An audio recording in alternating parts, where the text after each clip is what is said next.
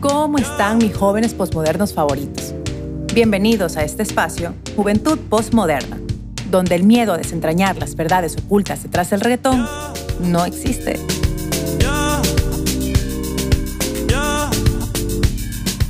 Porque yo hago lo que me da la gana, como diría nuestro gran filósofo y pensador postmoderno, Bad Bunny.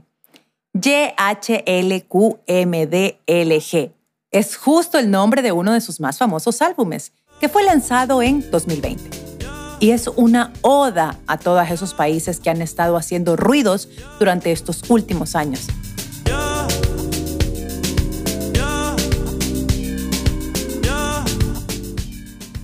Tal es el caso de Ucrania. Algunos de ustedes habrán escuchado sobre el conflicto que existe entre Ucrania y Rusia ahora mismo. La situación entre estos dos países está bastante heavy y el conflicto principal se llama Crimea. Así que, para que nuestro filósofo haya hecho una canción es porque quería informarnos sobre esto a partir de su título llamado Pero ya no.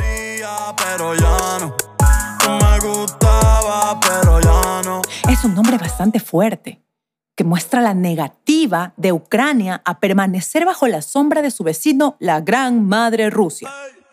Así que hoy, en nuestro espacio, revisaremos cómo Bad Bunny utilizará estas líricas para darle una voz a uno de los conflictos más importantes de la actualidad. Y así ustedes y nosotros, jóvenes posmodernos, estemos al tanto de lo que se viene. Pero antes de pasar al análisis de la canción, unos antecedentes rapiditos, rapiditos. La relación entre Ucrania y Rusia tiene más de mil años de historia, que data desde el siglo IX es peor que tú y tu ex. Ucrania tiene un pasado plagado de guerras y continua división tanto étnica como territorial, política e ideológica, así como nosotros en Ecuador más o menos. El pasado de Ucrania puede ser comprendido con base en la historia de varios imperios europeos, incluido el otomano. Dentro de las conquistas del imperio otomano se encontraba el Canato de Crimea, Crimea, ojo, cuyo territorio era ocupado por una mayoría tártara. No, no, no, no la salsa tártara de Bob Esponja. Estos son los pueblos de Turquía en Europa Oriental y Siberia. Este territorio perteneció a los otomanos hasta el año 1774. Pero en 1783, Crimea pasó a manos del Imperio ruso, durante el gobierno de la emperatriz Catalina la Grande. No estén pensando en Cicenos no hay paraíso, que ya los conozco. Con esta emperatriz se emprendieron varias campañas de rusificación, adoctrinamiento. Así fue como en el siglo XIX fueron prohibidas las publicaciones en ucraniano, así como la alfabetización de este lenguaje en el propio territorio ucraniano. O sea, puta, no puedo ni hablar mi idioma. Esta Catalina me recuerda a ciertos colonizadores españoles. Durante los primeros años de la existencia de la Unión Soviética, durante el mandato de Vladimir Lenin, él se me caía bien. Se llevó a cabo una política de inclusión de las etnias no rusas dentro del naciente Estado soviético. Ah, ven porque se me caía bien. Sin embargo, la felicidad del pobre dura poco, porque en 1924, durante el régimen de Stalin, se adoptó una política de rusificación forzosa otra vez gente. Pero bueno, de ahí nos vamos al 54. Nikita Khrushchev, bueno, algo así el apellido, tomó la decisión de ceder el territorio estratégico de Crimea a la República Socialista Soviética de Ucrania. Era parte de la URSS en ese entonces, así que pues no era muy relevante. Luego, durante el mandato de Mikhail Gorbachev, se abrieron las oportunidades para que los pueblos y nacionalidades que formaban parte de la Unión Soviética adquieran un espacio para defender sus intereses y preocupaciones nacionales. O sea, que los ucranianos puedan ser ucranianos. Si ya les van a dar libertad a toda la gente, denle y pues no jodan después.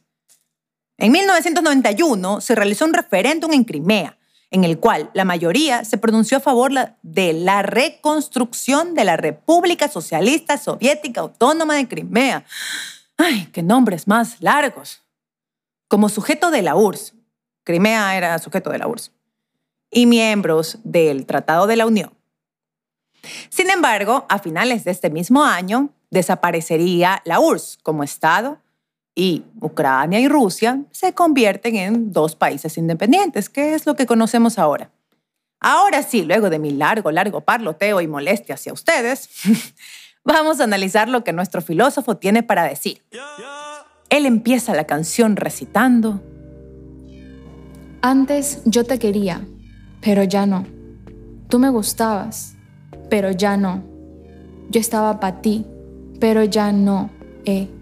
Pero ya no, eh. Pero ya no. Puesto que su relación en el siglo XX era relativamente buena. O sea, la República Socialista de Ucrania pertenecía a la URSS, eran amiguis, befis, además de los grandes lazos culturales que compartían. Pero ya no.